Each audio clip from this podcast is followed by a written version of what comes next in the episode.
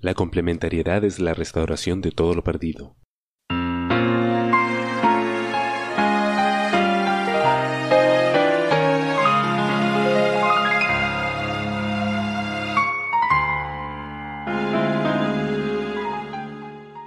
La complementariedad sigue. Examinemos las mentes de Akiva Knight.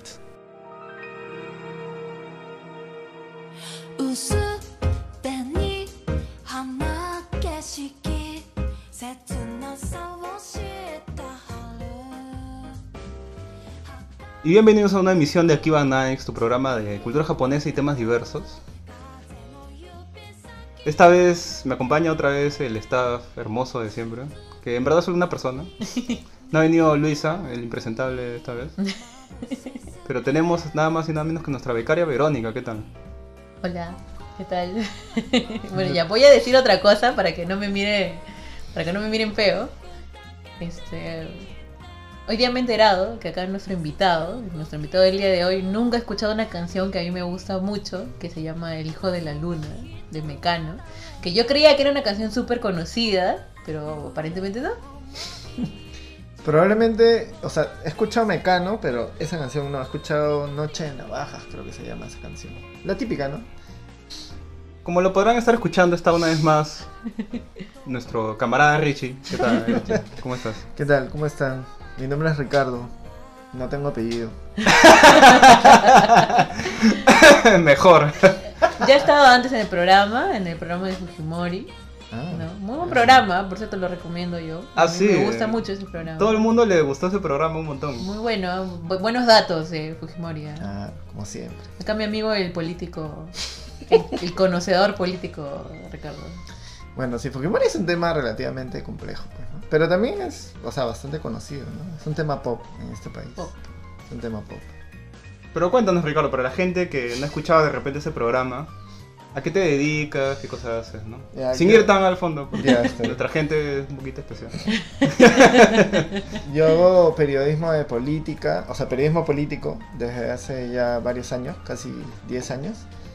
Y, ah, las 10 años. Una década. El tiempo que lo- nos conocemos. ¿no? Sí, alucina que fuerte. Ya. Y bueno, eh, nada, me, me dedico a eso, a investigar temas, cosas así. Eh, y bueno, es una actividad muy gratificante, pero también tiene sus altibajos, ¿no? No, no les recomiendo ser periodistas, porque los periodistas son gente muy horrible, por si acaso. Ay, acá es el- en el declive moral cuando eres periodista. Claro. Me Oye, deprimo, sí. Pero ese era, ese era lo mío, ¿ah? Me lo has robado. Claro. Odiar Es que periodistas es me una cosa hiciste muy ver mía. eso, tú me hiciste ver eso, pues. Oye, sí, en verdad, gente hasta, hasta luego, pues. ¿no? Richie me ha escuchado odiar periodistas en frente de otros periodistas. Sí, pero ay. periodistas eran horribles. Es realmente eran horribles. O sea, soy una versión más matizada. De, de verdad. Pero bueno. Es verdad, es verdad. ¿Y, y qué tan lejos llegarías así por una exclusiva? Por una exclusiva.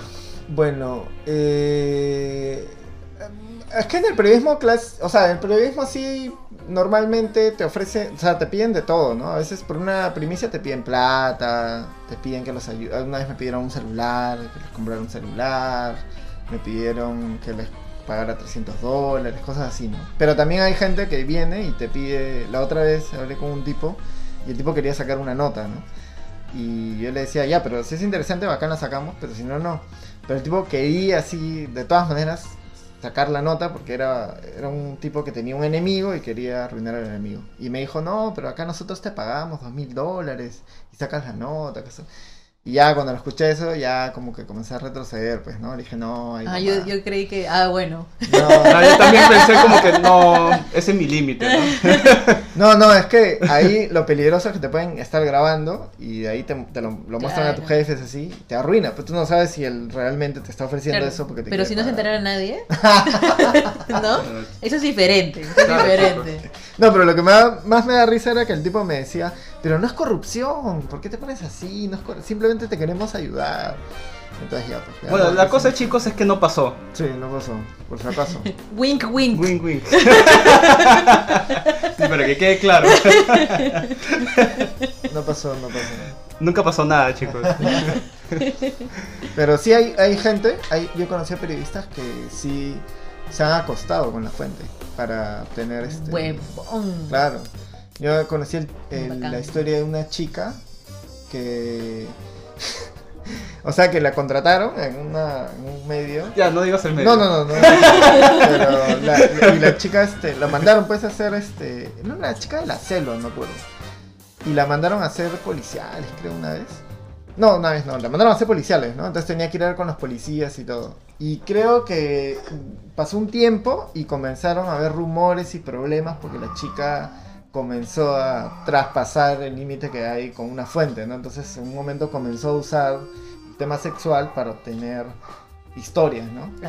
Entonces ya ahí, bueno, eh, hay un gran debate en el periodismo porque hay los puristas y súper morales que dicen, no, que eso está mal, ¿cómo vas a tener? Hay otros que dicen, pero es el trabajo, ¿no? O sea, si te Y- sale esa oportunidad, la haces, ¿no? Y si pongamos un ejemplo, viene, te encuentras con, con Poppy. Me he Poppy, encontrado con papi, ¿eh? Poppy justo sabe que. imagine- imaginemos que sabe algo sobre Alan, ¿no? Ya. Eh, Lo sabe, lo sabe todo. Alan, ya, pero, o, sea, él- o sea, si Al- Alan sigue vivo, ese aún sabe. y te dice como que, oye Richie, ¿sabes qué? Tengo la exclusiva, weón, pero tienes que... Tienes que hacerme... ¿Qué significa eso? ¿Tú, tú sabes qué cosa es? No creo, no creo que rechace. Pucha, con Poppy, no, no. ¿Pero con quién sí? Porque ha dicho, con Poppy, no. con Poppy, no. Ya establecimos que hay un precio. Ay, ay, No puedo, no puedo porque soy un chico que tiene una relación, entonces no puedo, Está comprometido. no puedo tener, sí, no puedo tener. comprometido con el periodismo, ya saben Así chicos. es, Está casado con su trabajo. No. Pero sí, bueno, hay muchos casos así. ¿No? Bueno, puedes aprovechar para contar algo, cualquier cosita. Tenemos unos minutos todavía. Quiero recomendar un libro que se llama El espía impecable. Este, pucha, me olvidé de buscar el autor, pero así se llama. Richard Sorge. Richard Sorge, S-O-R-G-E. El espía impecable. Que es la historia de un espía de la Unión Soviética que en la Segunda Guerra Mundial lo mandan a Japón. Y lo mandan a Japón con una misión. Lo que pasa es que antes, poquito antes de la Segunda Guerra Mundial, este, Rusia no sabía si atacar, no sabía si Japón lo iba a atacar o si Alemania lo iba a atacar. Entonces Stalin lo que hizo fue dividir sus tropas, poner eh, las tropas cerca a un territorio que controlaba Japón por si acaso los ataquen y a, otro, otro, otras tropas rodeando Moscú para proteger a Alemania. Entonces la misión de él era confirmar que Japón iba o no iba a atacar a la Unión Soviética. Entonces el tipo se hace pasar por un alemán nazi, se inscribe en el partido nazi, se vuelve amigo del embajador de Alemania en Japón y a partir de ahí comienza a sacar un montón de información militar. O sea, el tipo era encantador, o sea, ahí en el libro te hablan de que el tipo se iba a chupar con los generales nazis, se los llevaba de... No puedo decirles eso, ¿no? No, Sí. se los Es llevaba, de, explícito. se los llevaba de- explícito de eso. putas, así, ¿no? Y, y así le, le fueron contando. O sea, el tipo realmente logró un puesto en la embajada. Este, sí, o sea, y, engañó a todos los nazis haciendo creer que él era un periodista que estaba con el Führer, ¿no? Y al final, bueno, lo- por una casualidad del destino, eh, los japoneses lo descubren, descubren a toda su red y lo ejecutan, ¿no? En el 44, en una prisión japonesa. Y bueno, en ese tiempo Stalin, los, los soviéticos no le tomaban mucha atención, lo discriminaban, o sea, no lo discriminaban, pero bueno, un poco no lo tomaban en serio, ¿no? Pensaban que su, su información era cejada y todo. Entonces murió en el olvido, ¿no? Y recién 20 años después lo reivindican y terminó siendo uno de los espías más grandes de la historia, ¿no? Más importantes, porque el tipo averiguó lo que nadie más pudo averiguar, ¿no? Se enamoró de una japonesa que se llamaba Hanako. Hanako. Este, Hanako. Hana- es que Hanako fue su su- el, waifu. el- el gran amor de su vida, pues. Porque él tenía una esposa en, en Rusia. Pero, Ah, el. Está bien, ¿eh? pero- y al final los enterraron juntos, ¿no? Pero sí, es una historia bien bacán. Y el Oh, tipo lo- en, el, romántico. en el libro lo narra bacán. Y hay una serie que se viene en YouTube de ¿Cómo eso. los enterraron juntos? O sea, el tipo lo entierran en la cárcel de japonesa y la tipa como que 10 años después, algo así, este, comienza a buscarlo y encuentra la tumba y lo, ya lo manda a desenterrar y a enterrar en un cementerio japonés. Y cuando ella muere en el 2000, hace que, o sea, piden sus últimos deseos que la enterren junto a él, ¿no? Y ahorita están enterrados los dos juntos. Mierda. Richard Sorge. Es una gran historia esa. Bien, ¿no? Bueno, yo a Richie ya lo conozco toda la vida, creo. Y esto, por eso lo he traído. Él me ha rogado por, por, por ese programa. En verdad, nosotros hemos traído el podcast. A él. A él. Esto. Bueno, Richie tiene siempre muy- historias muy interesantes. Y, eh, y bueno, hoy día vamos a hablar de un tema que a mí eh, Ricardo cometió el error de hablarme del tema. ¿No? Porque estábamos comentando así, ¿no? Sobre los Beatles y demás. Y ahí salió el tema, pues, de Yoko Ono, que es el tema principal de hoy. Mm. Y Richie cometió el error de decirme cosas sobre Yoko Ono. Y le dije, ah, no, bueno, entonces vas a hacer un podcast conmigo y se acabó, ¿no? Verdad. Y así empezamos el programa de hoy Con Yoko Ono. Con Yoko Ono. con Yoko Ono. Así que ya saben, música y comenzamos.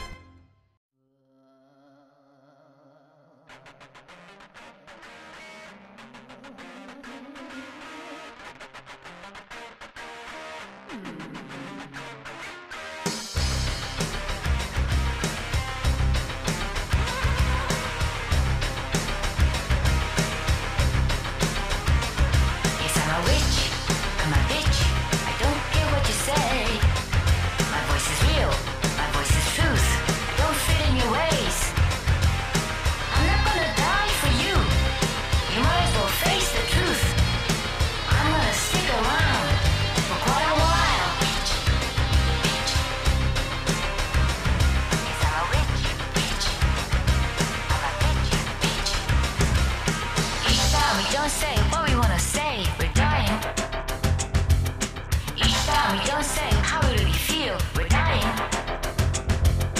Each time we dare to do what we wanna do,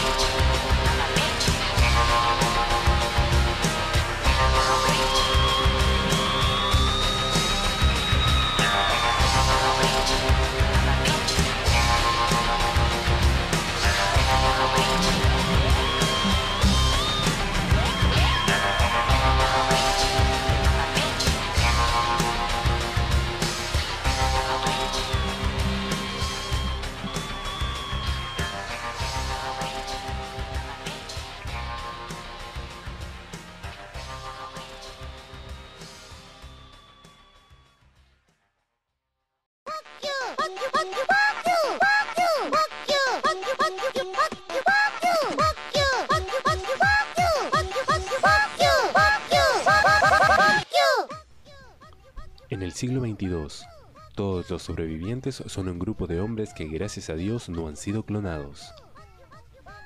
Y ninguna mujer, pero sí muchas lolis. Descubre todo lo que una enfermiza afición a personajes animados puede ocasionar.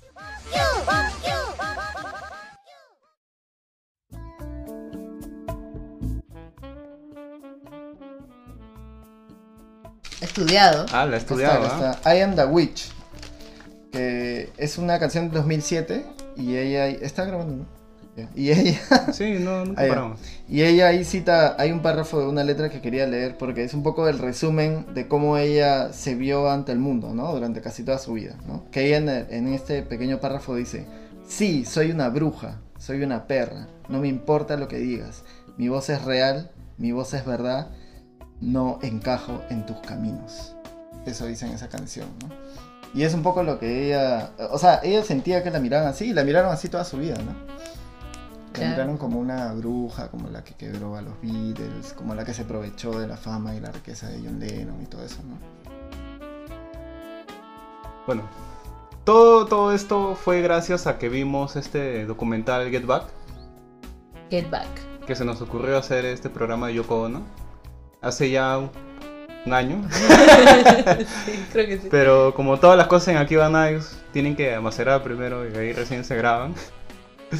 Entonces, hoy día ya se logró, ya vamos a hablar de Yoko Ono. ¿no? Así que cuéntanos, Richie. ¿Qué nos puedes decir de, de Yoko Ono? O, o mejor aún, eh, hay que hablar creo de un poco sobre lo que se ve ¿no? en Get Back. ¿no? Que ahí ya se, se nota bastante que si, si ella no hubiese estado o, no- o hubiese estado, hubiese sido igual, ¿no? Los Beatles igual se hubiesen separado de alguna forma, ¿no? Pues ya estaban en sus límites, ya.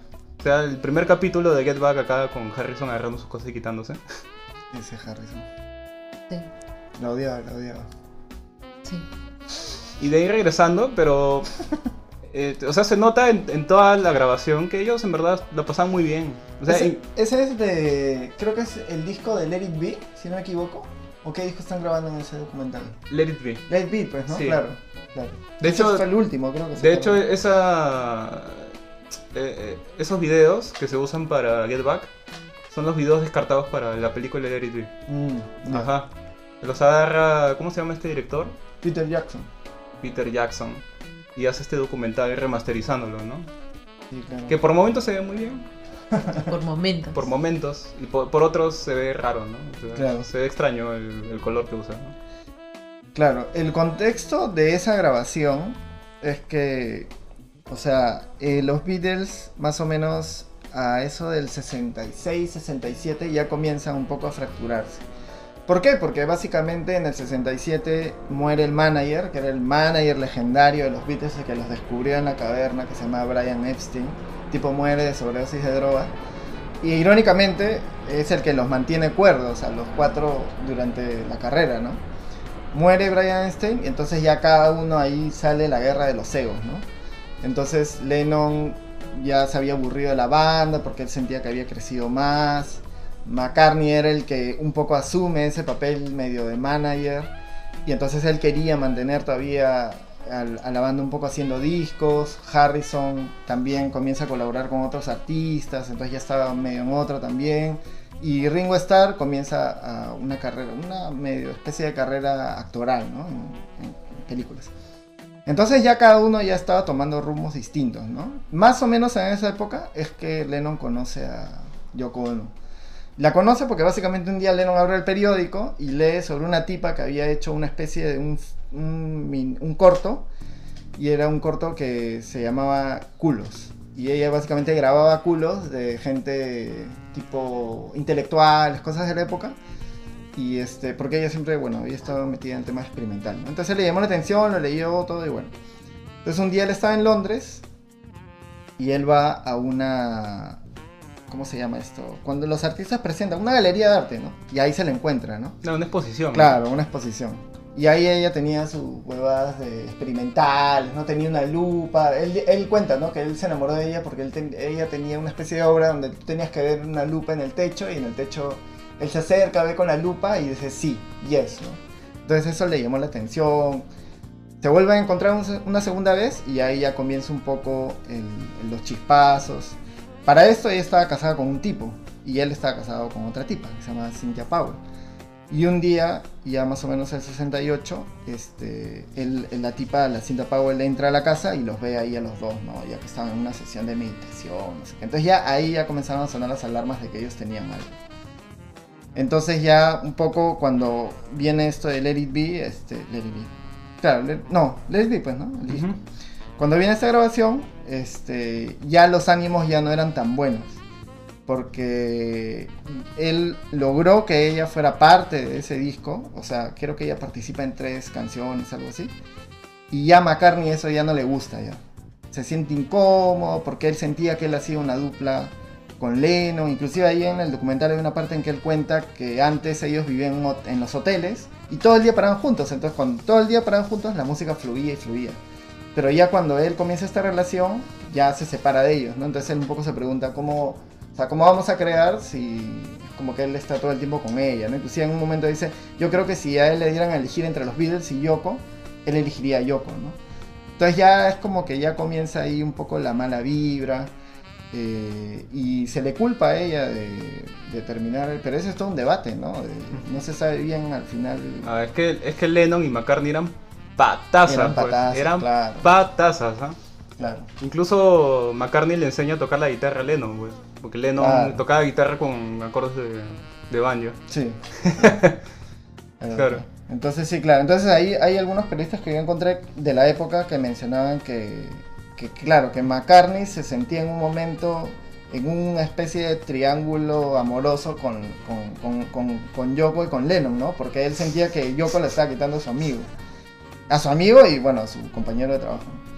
Entonces, este, había mucha incomodidad y creo que ella tampoco es que colaborara mucho con eso, ¿no? O sea, porque mucha gente dice, no, pero el problema fue también de Lennon. Y claro, Lennon en un momento él también quería irse a la banda y la usó ella como para validar esa opinión de que él quería irse a la banda. Pero no necesariamente fue así, ¿no? O sea, después él se mete con una china, que era su amante, y, y la época que pasó con la china, que fue un año y medio nada más, él vuelve a conectarse con McCartney, con Ringo Starr, iban a su casa, componían, o sea, volvió a ver a los viejos amigos y todo, ¿no? Entonces es una señal de que ahí también un poquito el problema era que ella lo absorbía mucho, ¿no? Ambos absorbían, ¿no? Pero bueno, era una cosa así medio peleaguda. Claro, yo vi una, una entrevista de Yoko Ono eh, en el que hablaba, ya habían pasado cinco años de la muerte de John Lennon y ella dice, ¿no? Que bueno, es que mi relación con él era muy intensa. Mm, Y el entrevistador le pregunta, "Eh, ¿a qué te refieres con intensa, no? Y dice, bueno, otras parejas tienen tiempo separados porque se van, este, trabajan en diferentes lugares o ¿no? se, se separan a lo largo del día. En cambio, ella con John Lennon estaban juntos 24 horas al día. Sí, Lo claro. hacían absolutamente todos juntos, ¿no? Y eso es lo que ella decía, que, que era una relación intensa, ¿no? Claro. Ella decía, ella contó en una entrevista que inclusive él hacía ir al baño con él. O sea, en esas grabaciones de Let It Be. Entonces era como que la gente decía, pucha, ya, esto ya fue, creo. Hasta acá, ya. Hasta acá. No, pero ella misma dice, ¿no? Porque le preguntan sobre que si ella fue o ella se considera la que fue la que rompió la banda, ¿no? Sí. Ella dice, no, porque eso ya estaba así, ¿no? Ya fueron, es una situación complicada, que pasaron muchas Ah, cosas. Que de repente aceleró las preparado". cosas, ¿no? Ella dice, yo era el catalizador. Yo Claro. probablemente fui el catalizador, ¿no? Y de hecho John Lennon en algún momento acepta de que... Es que ella lo validaba. Eh, que ella validaba su decisión Ella validaba de esa opinión irse. de Lennon que él quería irse. Entonces ella le decía, bueno, pero si te quieres ir, ¿por qué no te vas? Y ya, ¿no? Y entonces es un poco también abrió. Ahora, hay un segundo factor ahí que también entró a tallar de por qué se separaron los Beatles en ese momento, que era que ellos contratan a un gerente. Me parece que se llama Allen Klein. Y este tipo, porque ellos estaban mal, pues así, este, económicamente, ¿no? Este, o sea, económicamente, digamos, gastaban mucho, los problemas financieros que suelen tener las bandas. Y la cosa es que contratan a este Allen Klein y el problema fue que McCartney quería contratar a su suegro como el gerente. Y entonces los otros tres Beatles le dicen, no, mejor es este tipo, ¿no? El Allen Klein. O sea, los factores así de peso que fueron para la separación de la banda fue la muerte del manager y la contratación de este gerente, ¿no? Que al final hicieron un juicio, el tipo resultó siendo lo malo que McCartney había previsto que iba a ser. Pero bueno, esas fueron las dos. Y simplemente Yoko Ono entró ahí como empujando el deseo de Lennon de, irse, ¿no? De hecho, después de eso comenzaron a hacer discos juntos, ¿no? Este, comenzaron a hacer la Plastic Ono Band y algunos discos más, ¿no? Este, entonces ya, ya para que él ya no estaban los Beatles, pues ya, ya se había cansado igual de la fama, él creía que podía hacerlo solo. Bueno, y de hecho lo podía hacer solo, ¿no? Pero Sí. De hecho, todos, todos lo podían hacer. claro, Todos lo Sí. podía hacer Sí. solo. Pero ese fue el tema, ¿no? Ahora, lo cierto es que Yoko Ono siempre tuvo esta vibra de que la gente un poco la odiara, ¿no? O sea, desde antes de Lennon ya. Porque ella desde chica eh, siempre batalló contra la gente que le pod- la menospreciaba, ¿no? Ella contaba que a los cuatro años aprendió a tocar piano y ella después le dijo a los papás, que eran, eran unos papás bastante ricos, eran banqueros, este, les dijo que ella quería ser compositora, ellos le decían no, pero las mujeres no son compositoras, entonces es como estudia otra cosa y ella se rebeló. este, Claro, de hecho a su papá le gustaba un montón el piano Mm. y su viejo le decía, no, porque tus manos son muy chiquitas. Claro, Pero también era los- la sociedad japonesa de ese tiempo, pues, ¿te imaginas? sí, pues, también. claro. Si ahorita nomás como es. Pero de hecho dicen que, por ejemplo, estaba viendo una... Esos mini documentales, ¿no? Sobre Yoko Ono. Y en realidad ella se ve influenciada de cierta manera porque ella estuvo en Estados Unidos un tiempo. Mm, Y de ahí la regresan a Japón. Y ya, ya tenía esta... O sea, ya tenía esta personalidad de que ella hablaba, ¿no? Era más extrovertida en clase y demás. Y eso en, en Japón lo veían mal porque era como una niña indisciplinada, sí. ¿no? Y de hecho su mamá la manda a un, a un lugar así rural lejos de la ciudad. Y esto, y ahí a ella y a su hermano los, los Osaka, trataban mal porque eran chicos de ciudad, ¿no? Claro, y como claro. que los fastidiaban porque eran los chicos de ciudad, ¿no? Y de hecho su hermano se retira del colegio, que no aguanta, pero ella, ella quería, ¿no? Ella estaba de- determinada, no, yo voy a seguir acá, ¿no? A pesar de todas esas cosas.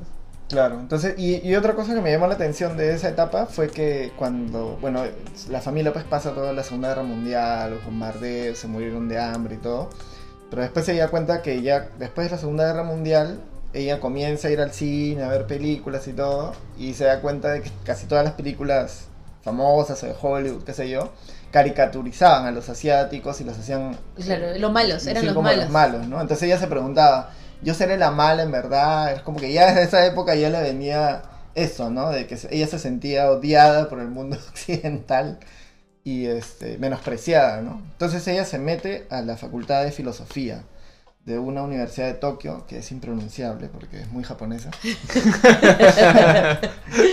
y fue la primera mujer que estudió ahí en esa, en es, es como un máster, creo, un curso, una cosa así. Y luego Lo abandonó. Luego lo abandonó y, va, y viaja a Nueva York, ¿no? Y en Nueva York también estudia, no sé si estudios de arte, creo. Y la cosa es que ahí ya se mete con un compositor japonés. Claro, que la familia no quería que estuviera con él. Sí, Porque decían, No, no, no, este no. bon no es de no, es- no es tan burgués como los otros. Toshi Ichiyanagi se llama el pata. Era un pata que hacía música experimental. O sea, música clásica, pero experimental. Un ¿no? drogadicto. Entonces él ya se mete ahí como que... Creo que ahí comienza su, su, o sea, su entrada al mundo del arte conceptual, el arte experimental y todo eso, ¿no? Y, y entonces ya viaja a Londres y ya se mete de, fondo en eso, se mete un grupo que se llama Fluxus, que es un grupo de arte así como bien abstracto, cosas así de performance y todas esas cosas. Y este y entonces ya pues ahí si te metes en un arte conceptual, pucha, de hecho que te van a llover críticas y burlas y todo eso, ¿no? O sea, te arriesgas también, ¿no? Pero ella se acostumbró a eso. Creo que de hecho inclusive leí, le estaba leyendo por ahí que se metió con algunos artistas que después se inspiraron a los Beatles, ¿no? Entonces mucha gente que la defiende dice eso, ¿no? O sea, ella que no, que no es que no es una mala artista o no fue una aprovechadora, ella ya cuando Lennon recién estaba en su pueblito en Liverpool tocando la guitarra a duras penas, ella estaba metida con los artistas experimentales pues de la vanguardia más vanguardia de Londres, ¿no? Entonces, este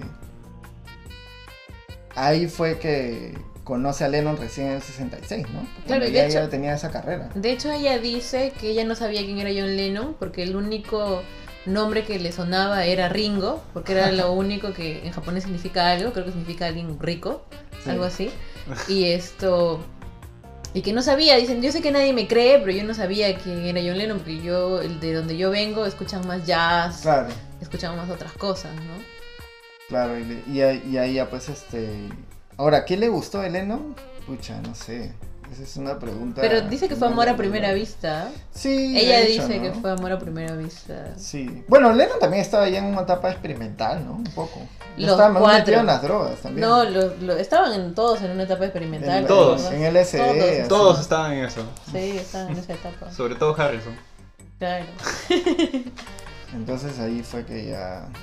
Claro, tiene sus detractores, Sí. pero también tiene sus defensores. Sí, claro. Yo he encontrado videos más de defensores que de detractores, ¿ah? que la, o sea, que la tratan de reivindicar. Ya ha cambiado ya la imagen de Sí. Yoko hoy en día. ya. Sí, lo que pasa es que en ese tiempo igual, porque yo he leído artículos de la época y sí se hablaba de que, o sea, por ejemplo, encontré un artículo de un periodista, Lester Banks, es el periodista, el periodista ro- de rock de los 70, este, y él habla, ¿no? De que él tenía fuentes internas en los Beatles que le decían que sí, que ella había provocado la ruptura de, de los Beatles y todo eso, ¿no? Pero también los periodistas en la época escribían huevadas, ¿no? Porque No, incluso ahí en el, en el mismo... No, no, no, pero a ver. En el mismo documental, creo que eh, muestran este, un periódico. Creo que es Lennon y muestra como que, oye, mira, dice que nos agarramos a puñetes, weón, que nos echamos ayer, weón. No, pero esos eran los periódicos amarillistas. Claro, pues. claro. No, claro. no, pero este, Este era un tipo de sí los era Rolling un- Stone y era legendario periodista, que murió también por... Todos murieron por drogas en Claro. pero- Eso- Así va a morir Richie también. Ya No. saben, chicos, el periodismo trae drogas. Pero bueno, y la cosa es que ya, pues entonces, este. De ahí se une con Lennon, se van a hacer sus propios álbumes. Que al principio también la gente los odiaba, porque eran el Wedding Album, que es el primer álbum que hacen juntos. Que una cosa ya demasiado experimental. Que mucha gente que le gusta, a la, o sea, le gusta la producción de la pareja. Este, suele decir que ellos han podido escuchar ese álbum una sola vez y no lo van a volver a escuchar en su vida, ¿no? Pero bueno, pero dicen también, o sea, pero muchos otros artistas también han hecho cosas experimentales, ¿no? O sea, el tipo este de, de Velvet Underground, he, traído mis ejemplos, ¿ah? Ha hecho la tarea, chicos. Está agarrando un, un cuaderno, una biblia. Es que si no me olvido, pues, porque son tantos escrito... nombres, tantos nombres así en japonés y todo. Todo eso. está hecho con recortes de periódico. Lou Reed, Lou Reed. Lou Reed hace una- un disco que se llama Metal Machine Music, que es pura bulla, o sea, el tipo lo apabullaron y todo, pero de todas maneras era Lou Reed, ¿no? O sea, el artista del Velvet Underground. Kanye West también es otro ejemplo que usan, ¿no? Que tiene un disco Lifter, no sé qué cosa, que también es un disco experimental. Y, es, y entonces dicen, si ellos hicieron eso y la gente igual los ama, ¿por qué la tipa no puede hacer eso? Porque después ella hizo discos normales. Entonces, bueno. Sí, de hecho hay, eh, dicen que en algún momento quiso hacer música convencional, ¿no? Y esos Mm. son los... Estamos escuchando algunas canciones antes de empezar el podcast. Y sí, bien convencional, bien convencional, ¿eh? Súper convencional, no es nada del gritito, así, ni nada. Sí, claro. O sea, ella, es que ella, no, no todos sus discos son así, porque claro, la gente la caricaturiza por los gritos, ¿no? Porque ella en algunas canciones grita y todo, entonces dicen, puta, la tía hacía solo Pero tiene eso. los gritos, ¿no? Claro. Pero no era así, o sea, tiene discos muy buenos, tranquilos, eh, que mezcla el pop, mezcla inclusive el new wave. Luego ya, inclusive en el, en el 96 creo hace un disco de Rising que usa hip hop, usa rock alternativo, o sea, siempre iba con la época, ¿no? Este, entonces, eso de atribuirle que la tipa no tenía talento, no sé si es tanto así, ¿no? De repente no era tan buena como los otros, ¿no? De hecho, pero era una tipa normal, ¿no? Que hacía su música y ya. Quería experimentar, quería experimentar, ¿quién tiene el derecho, no? Igual se pudría en plata, así que podía hacer lo que quería. No, de hecho ha colaborado con Lady Gaga, con Iggy Pop. Ah, sí. Tiene una canción con Iggy Pop. Con hip hop. Y no, este- sí, tiene con varios. Sí, o sea, y la... Como que sí la toman bastante en cuenta, ¿no? Porque de hecho lo que ella hacía es lo que todavía se hace, ¿no? Pero la crítica que yo sí... Porque yo vi un video de un pata que le hace mierda. Así, de verdad, de verdad, te lo juro. Había buscado específicamente, Sí, ¿no? que, Video o sea, que hace mierda. que se llama O sea, algo así como Yoko Ono, el arte, no, el, el, este, como que el arte de no tener talento. Ah, sí. Ah, el arte del, del nada, creo que es. No sé, algo así se llama. he visto el mismo video. Eh, a- a- algo así. Sí. Que el pata le hace mierda. Porque, bueno, pues no sé, él tendrá más conocimientos que uno, ¿no? De qué cosa es. Pero algo que en lo que yo sí concuerdo con él es de que, más o menos lo que yo estoy viendo es de que ella hacía lo mismo que otros artistas experimentales, pero mal. ¿No? Porque, por ejemplo, eso de que se queda quieta y deja que la gente interactúe con ella. Ah, el Cat Pieces. Claro, el cat piece es de que tú le cortas la ropita, ¿no? Así como que vas haciendo cosas. Y es que cuando le cortan un tirante, creo, del brasier, ella se tapa. ¿No? Y la mayoría de artistas experimentales de ese, de, eh, o sea, haciendo ese tipo de arte, Claro. no se mueve, hagas lo que hagas, ¿no? Ha habido varias, eh, así que sean emblemáticas en realidad de esa, de esa línea, en la que básicamente casi la matan, ¿no? Porque había una pistola entre las herramientas que ponían y la, le hacen de todo, de Ah, la todo. mierda. Ella no se mueve porque Sí. ese es su arte, ¿no? En cambio yo ¿Qué, qué más le hacen, ah? No, le hacen de todo. Le cortan, la desvisten, Le cortan la que la- tocan, la... ropa. Le Ah, cortan la ropa, No, también la lastiman, Ah, la le lastiman. escriben. Le, le apuntan con un arma. O sea, literalmente la, casi la matan. Esto. Y ella no, pues, ¿no? Ella hace lo del este y, y le pone un límite cuando ella quiere. Y otra cosa es de que coge, por ejemplo, esto de. Hay un arte que es escribir eh, eh, letras chinas al revés y de ahí voltearlas, que es de los caligrafistas. Y hacer la caligrafía china y japonesa es un arte, de que se estudia mucho.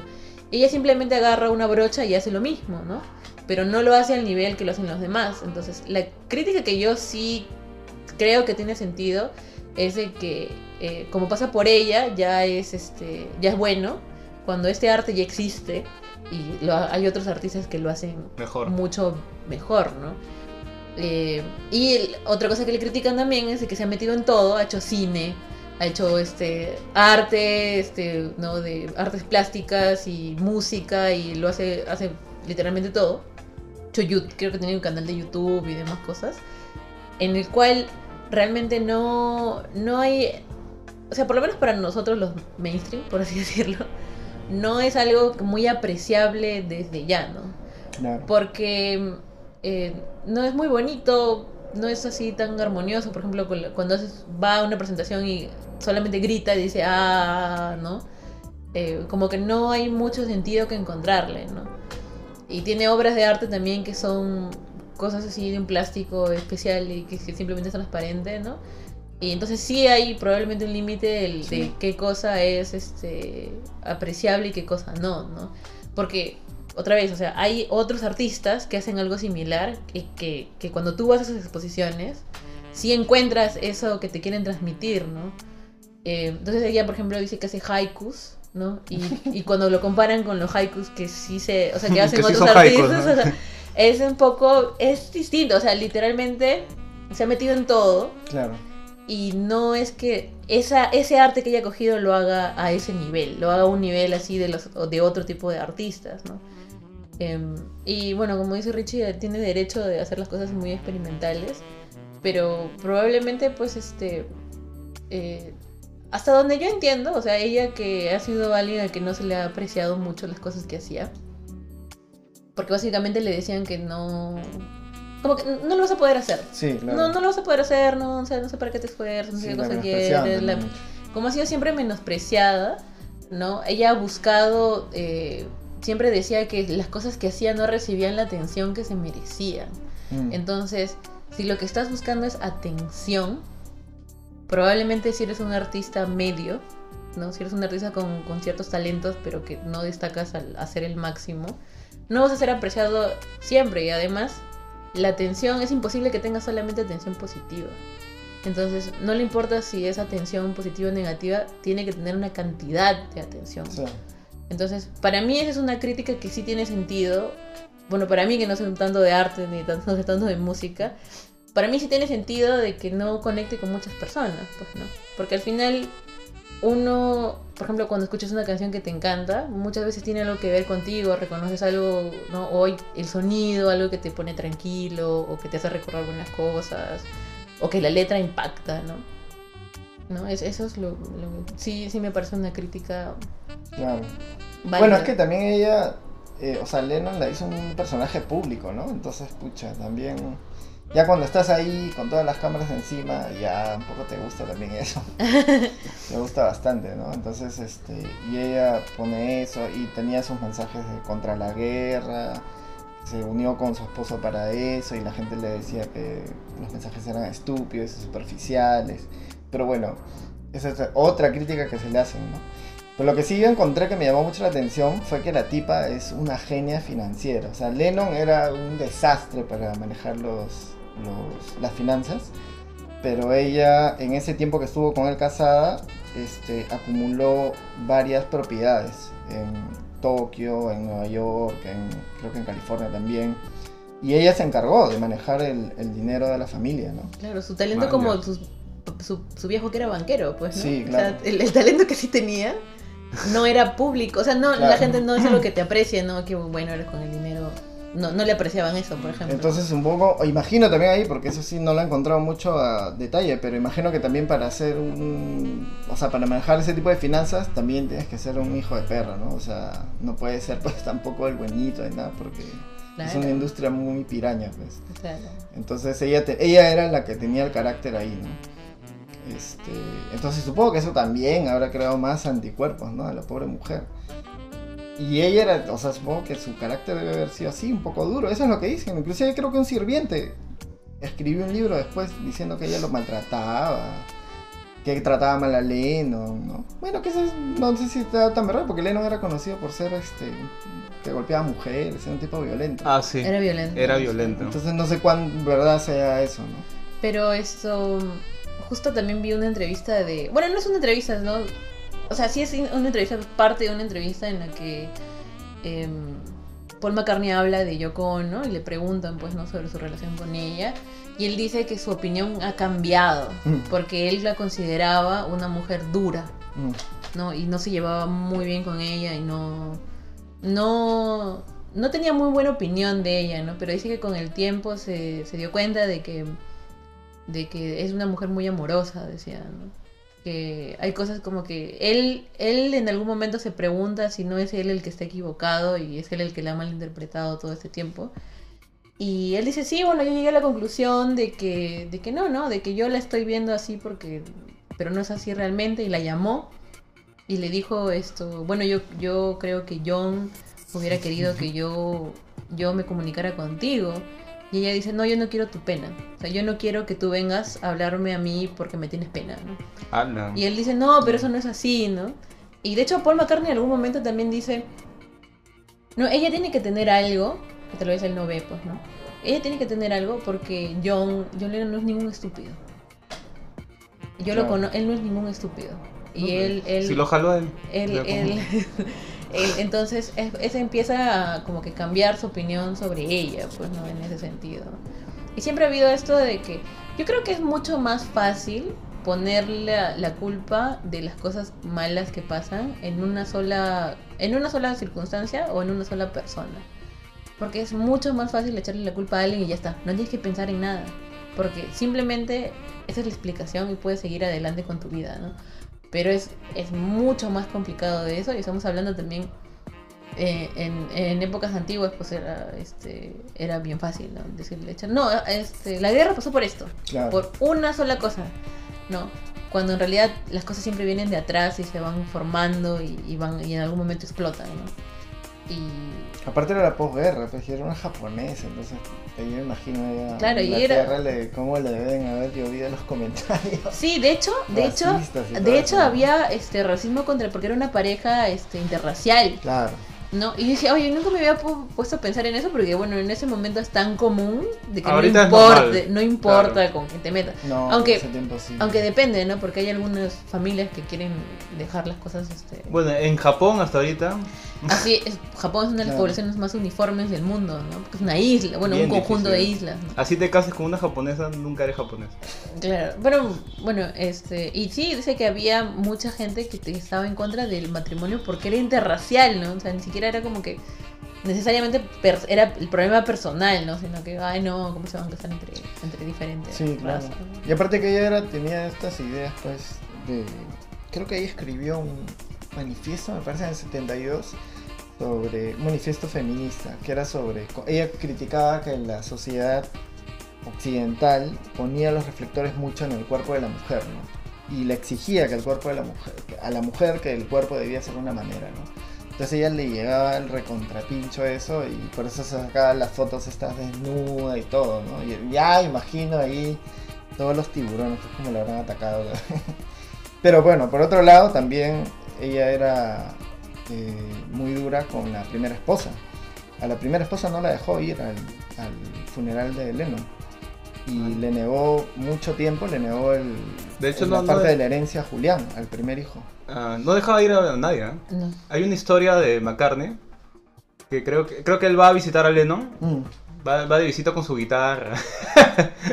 Dice, ah, ya voy a tocar con mi pato un rato, Claro. ¿no? Y toca la puerta y le, abre- le abre Lennon, pues, ¿no? Y le abre Lennon, ¿sabes con qué? Con pan horneado. Recién él, él mismo había horneado el pan. Y, y, y se amarga Lennon. Dice, "Oye, ¿qué chucha haces acá, weón? no, no me has avisado de nada, no, no puedes estar acá. Y lo botó. A su pata que había viajado. Pata. Había viajado de un extremo al otro para verlo y lo. Sí. Botó Era, como era una relación poco saludable. sí, Si no te puedes separar de tu pareja, es una relación poco saludable. Claro, entonces ahí... este, por eso es que cuando digo que él se mete con la amante, que está en este año y medio, él vuelve a retomar esas relaciones, ¿no? Inclusive con la primera esposa. Él ahí recién, cuando él está con la amante, vuelve a ver al hijo después de siete años, creo, una cosa así. Al primer hijo. Y era porque la chica, la May Pan, era como que más, más abierta, se le llegaba. tranquila. Ah, Claro, sí, pero qué bacán, que Eso no es a- lo que él quería. Pues. Quería Claro, pues. control, celos, así. ¿no? Quería una relación así. Claro, quería Claro, estar amarrado, amarrado, pues, encadenado. quería ¿no? sentirla. No, y aparte que la tipa lo dejaba hacer, o sea, el tipo se embriagaba, tipo que ya tenía un problema con el alcohol, con las drogas, entonces cuando la, la Yoko no se enteró de eso, lo fue a buscar, ¿no? Dijo, no, Nika, acá mi fortuna se acaba. La gallina de los huevos de oro se muere. pues. 700 millones de dólares dice que tiene actualmente su, Ala. su fortuna es calculada en 700 millones de Imagínate. dólares. Imagínate. Que ella tiene un ONG también, ¿no? Sí, tiene, Tiene todo. Tiene todo. Tiene una ONG contra el hambre. Contra... Ah, está. Sí, porque ese es, ese es su, su. Eso es su. Eso es algo que ella pasó, pues. Sí, Porque claro. ella, ella vivió la Segunda Guerra Mundial. sí, no pasó había que hambre comer. todo, Sí, eso, Sí. esa cosa la traumó. Sí. Pero bueno, sí, esa es la historia del rock, pues así. La- claro, pero con la esposa de Kurgo también pasó lo mismo. Así con Que se lleva mal con Dave Grohl y. No, Siempre no, no se pasaba. ¿Cómo Siempre. no hacemos un programa de Grupo Vega? Ah, la hice. Uy, no, Richie es horas. el amante de Kurt Cobain. Ocho horas. Kurt. Cobain es el amor de Richie. Tú no tienes idea. Desde ¿Ah, sí? que yo. ¿Sabes que así nos conocimos nosotros? ¿De qué, de qué tamaño la tenías? Por casualidad. No de sé, repente tú lo sabes. Solo sé que tiraba muy bien, según Cornelio. Según dicen. Ah, ya. Salvajemente. salvaje. Salvaje. ¿Y te gusta? o- Puede ser. él es mi precio, él es mi precio. No, pucha, yo me acuerdo, este, como nos conocimos fue por Kurko, por favor. Claro, así, así nos hicimos patas, hablando de Nirvana. Y supongo que les habrá encantado pues, eh, con la historia de Courtney Love, porque eso era básicamente la historia de los Beatles, ¿no? O sea, se repetía otra vez. La Sí, mujer pues, que sí. entra y lo separa y lo absorbe. Y, Claro. y él le gustaba Lennon, ¿no? Grababa como él y todo, entonces, De repente, ¿no? Se repite la historia. Encantado. Y Nancy. Claro. Sí, Dean Eran todas estas mujeres pues que las demonizan. Claro, yo sí creo que puede ser un catalizador de repente, pero nunca es la única razón. Nadie humana. Nadie. Nadie Nadie. era la Yoko Ono de la izquierda. La Ono de Ah, la izquierda. Debe, lo separó de la izquierda, ¿no? Lo separó. al. Ahora eres centro, ahora es centro. Claro. Esa fortuna, ¿cuánto valdrá? Pero bueno. No, sí, de hecho, ella, ella, ella tiene un montón de plata. Él, este. Vuelvan. ya vamos a ponerle Sí, pausa. No, pausa. sigue, sigan, sigan. Él, esto. eh, ya me olvidé que iba a decir. Ah, ya. La eh, plata de Nadine. Debemos hablar de la plata de Nadine. la plata de. No, la plata de Yoko Ono. Ah, ya, la plata de Yoko Ono. Esto. Cuando asesinan a John Lennon, ella guarda sus lentes, pues. Ah, claro.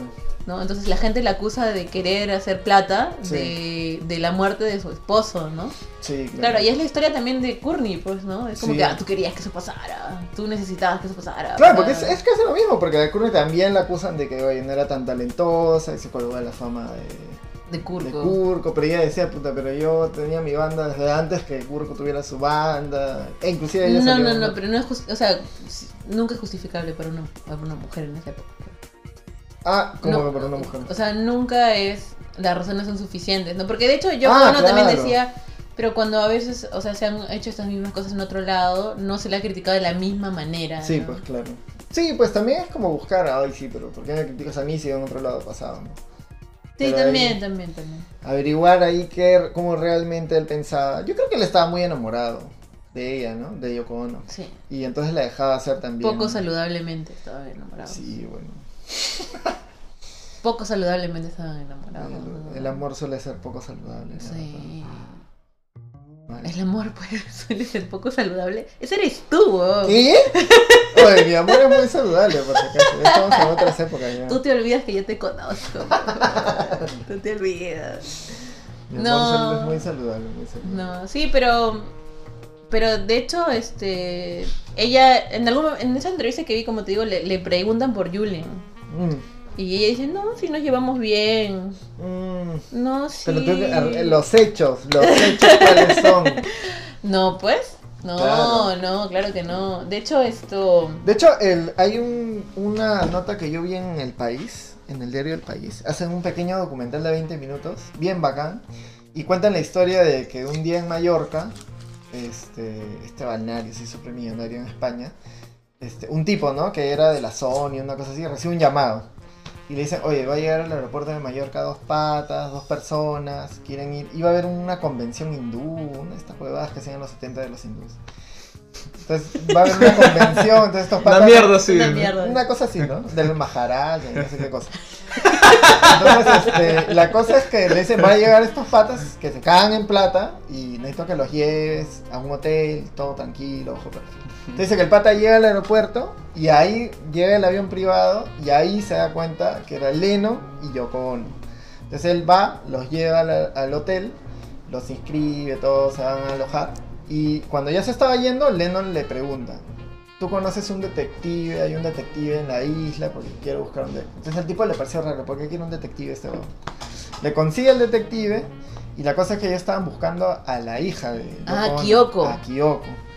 Y ahí le habían pasado el dato que estaba en Mallorca. Entonces el tipo del detective encuentra a la hija y los jóvenes no tienen mejor idea que ir a kindergarten donde estaba la hija y la secuestran. Se la llevan al hotel. Eh, eh, eh, la hija es de un, del anterior matrimonio. de un- Sí. Ella se casa con Tony Scott, que es un, un productor Un de productor, sí. Después de que estuvo con el otro pata. Claro, ese es su segundo matrimonio, porque ella ha tenido tres matrimonios. Y la cosa es que lo lle- la llevan a la chiquita al hotel y el pata, el tipo, el productor, se vuelve loco, los denuncia ante la gendarmería, la gendarmería va al hotel, los enjuician, entonces ellos van al juicio. Y ahí él dice, bueno, lo único que queremos hacer es un trato porque el tipo había ganado la patria potestad y no la dejaba ver a Yoko Ono, a la hija. Queremos hacer un, un arreglo para que ella la pueda ver, este, porque la extraña, hace ocho años que no la ve, etcétera, etcétera. Entonces al final le devuelven a la chiquita al pata y el pata dos días después desaparece. Se desaparece en Y la, única, la única, el único registro que hay de eso es de un fotógrafo que le toma un par de fotos a ellos saliendo del juzgado, ¿no? Entonces, el, el- porque estábamos hablando de que el tipo, de que Lennon probablemente estaba mm, demasiado ya enamorado de, de Yoko Ono, ¿no? Y esa es una señal de, o sea, imagínate cómo debe estar enamorado que estaba dispuesto a meterse en ese tipo de problemas, porque al final lo casi lo acusaron de secuestro, ¿no? O sea, lo acusaron de secuestro, pero al final ya arreglaron y, y el juicio se eliminó. Porque fue un secuestro. Claro, fue un Porque secuestro. fue un secuestro de verdad. Claro. Entonces, este, ahí te demuestra, pues, cómo estaba enamorado de, de la mujer. Claro, y, y Yoko escribe una carta abierta a su hija. Le dice, Mm. bueno, yo no te voy a buscar porque Sí, sí, creo que sí. no me quieres ver o algo así, triste. ¿no? Pero yo te extraño y, Sí. y cosas así. De ahí lo volvió a ver. pero ya- Después re- dice que en el 97, ya cuando estaba grande, ya Sí, ahora dice que, tienen una buena relación. Ya necesitaba plata, pues. Probablemente. Para la universidad, todas las cosas, Sí. tú sabes que es caro. pues. En Japón. No, estaba en Estados Unidos. Ah, no, sí. Estaba en sí. Texas. O sea, dice que ahora se lleva bien con el hijo, con el otro hijo. Sí, le presentan a Shang. Ah. A Kyoko le presentan a Shang, a su medio Kyoko. hermano Shang. Claro, y supuestamente Julian también en algún momento entra en, el, en la figura, ¿no? Sí, pero... Pero fue un hijo más apartado, creo, Julian, ¿no? Sí, fue un más apartado. De hecho, ¿saben a quién le gusta Sean Lennon? ¿A quién? Al barbón. ¿Ah, sí? Claro que sí. El huevón me dice, ¿no has escuchado esta canción de Sean Lennon? Oh, me he escuchado todos sus discos, ¿eh? sí, sí, tiene sí. buenas canciones, ¿ah? Es- es- no, buen Tiene buenas canciones. Tiene talento, tiene Ese huevón, ese huevón no es con su, su- con su mamá. Ese huevón sacó el talento del papá. No, sí, parece un, un- parece un Lennon asiático, literalmente. Sí, sí, sí, sí. Es Parece un, un, es un imitador. Lennon, un Lennon jalado. Qué fuerte. Pero a mí me gusta, es bien tranquila. Sus canciones son, tienen una. Tiene como un aire más hipnotizante, más este. Pero toca así en esa onda de. ¿Más melódica o.? Sí, Sí. sí, es más convencional, digamos. Pero Pero, igual la, es- quiere- la adoro su mamá. Igual, es- Sí, igual, dos discos. igual es raro ese huevón. Ah, es raro. sí. ¿Por qué? Porque agarró y hizo de, hizo de su disco. Hizo que todos los videoclips se puedan poner de, de tal forma que pareciera una película. Pero tienes que ordenarlos. ¿Ah, sí? Sí, sí, sí. Eh, De verdad, o sea, hay gente que ha subido en, en YouTube toda la recopilación. Ya. de Está conectada. Porque están conectadas y es una película. El multiverso de Lennon. Ah, el multiverso. ¿Verdad? ¿Y de qué trata la película? ¿O no, lo- no lo han visto? No, no, Drogas. no trata de nada. De- trata de Pero está conectada, está conectada. ¿Y Julián no, no tiene carrera musical? ¿o Sí. Sí. De hecho, De hecho, él es más conocido. Sí, Julian es más conocido que Sean. Y, Sí. y le preguntan a, a Yoko sobre su hijo, ¿no? Y tu hijo está interesado y ella dice, yo lo quiero proteger de esto, pero no... Como que no lo animo y no lo desanimo de la música. Solo lo, lo dejo ser, ¿no? O sea, pero no es que lo quiere meter, no, lo- no es que lo quería meter en, en- en todo eso, ¿no? Porque le parecía que ella necesitaba protegerlo de todo. No, pide, con 700 ¿Sí? millones ya que vas a Ya, hacer? de- ya No no- trabaje, le dije. "Eh, no vas a trabajar, ya". Oye, pero sus pri- su primer disco sale con el sello de Yoko. Sí, sí, sí, sí. Pero bueno, en algún momento lo empezó a apoyar, supongo. Y, y, eh, había, ella tenía un problema para tener hijos porque, bueno, ella era un poquito adulta, ¿no? Porque ella tuvo a Sean como a los 42. 42, claro. Y tuvo un hijo con, eh, con John Lennon. Tuvo, tuvo varios. Sí, Tuvo un- tu- pero el primero que era John Ono Lennon, se llamaba John Ono Lennon II o algo así. Esto fallece pues el niño Mm. y le echan la culpa a que los estaban este, aco- acosando porque los habían les habían los, los habían acusado de posesión de marihuana y, y dicen no eso nos lo plantaron Ah, Puta, qué pendejo. y les echan la culpa de- del, del, del aborto este, de Yoko pues porque no nos plantaron ¿Tú le creerías? no sé Yo ni cagando. con todo lo que se metían Sí. Sí, no, ni cagando. Mm, eso sí. se plantaron. Con Sí. marihuana fácil lo más suave que se metió eso. Pero ellos tienen fotos muy bonitas juntos, ¿ah? Ah, sí. Las muy fotos de pareja foto. sí son muy bonitas, ¿ah? Eso sí. Yo Lo no que- sabía que esa foto donde él sale desnudo abrazándola la habían Sí. hecho como 5 horas antes de que lo maten. Ah, sí. Justo habían hecho esa, esa, este, esa sesión de fotos, Sí. ¿no? Y, los- y salen a caminar, creo. Sí. o- no, no. Creo que Yoko te- iba a grabar un disco. Sí, Y justo se les acerca un fan, pide. Esa foto sale en Time, creo, ¿no? Sale en Rolling Stone. Rolling en Stone. Rolling Stones. Eh, les pide el autógrafo y normal, y de ahí pasa el tiempo, van a donde viven, o creo que es un hotel, no estoy muy segura. Y ahí es donde le disparan. Pero dice que son cinco balazos. sí. Le basea y el ella arma. si- siguió viviendo ahí, creo que hasta ahora. Porque es un depa de 9 nueve, departamentos- nueve cuartos. Un depa Imagínate. de 9 cuartos. ¿no? Le brillan los ojitos cuando habla de un depa. Cuando habla de departamento, De nueve cuartos. no hay cuartos. Nueve cuartos. No. Como que yo veo dos cuartos nomás y ¡ay! ¿a cuánto costará esta riqueza? ¿no? nueve cuartos, imagínate. ¿Qué es esto? No, ¿Para pero nueve- era la nueve esposa, cuartos y encima compró un depa al costado. era la esposa de John. Lennon. Era la la esposa de John de ¿Y en John dónde metías en los, Lennon. en los otros ocho cuartos? Aquí. ¿tú crees que tú crees que ellos hubieran terminado eventualmente? Porque la, las ese tipo de amores así tan intensos como dice Yoko Ono tienden un fin, ¿no? Mm, Porque los desgasta a ambos, pues. Porque es constante drama, constante estar no, no pueden estar separados, no, no no hay desarrollo personal dentro de la pareja, ¿no? Que es muy poco saludable, ¿no? Mm. Bueno, Probablemente hubiesen terminado. Porque mira eh, que Yoko Ono con su, con su esposo, su- con el anterior, con el segundo, ella dice que con él, ella estaba por una época muy depresiva, estaba Ah, muy sí. deprimida, estaba muy mal ella, no, y la, la meten a una rehabilitación emocional, ¿cómo se dice? Terapia de salud mental, una cosa así, y de que termina conociendo a ese productor y que ella sentía que él era el único que sabía conectar con ella y escucharla y entenderla. Y terminan de la peor manera. Eso me han dicho. Se- ¿Qué? Se detestan. Ese es mi destino. Sí, Rich siempre ha sido tu destino. No. Terminan de la peor manera porque yo me imagino que debe ser agotador. Debe ser agotador. Pero estuvieron así años. ¿no? Es que no eran personalidades Pero- normales tampoco. Pero es que ¿no? mira, es que eso es así. O sea, uno está en ese ciclo, círculo vicioso por años. No, ese, ese tipo de relaciones no dura poquito, más bien dura mucho más que muchas relaciones saludables. Porque hay esa, esa, este, es una falsa emoción, es una. Es algo que simplemente te mantiene ahí en la pelea y otra vez se, se reconcilian, pelea, reconcilian. Tanto así que no sé si alguna vez a ustedes les ha pasado, porque yo creo que todos tenemos un amigo que va y regresa con su novia. Precisamente porque está enganchado a ese, a esa, a ese círculo vicioso, ese drama. Ah, ya.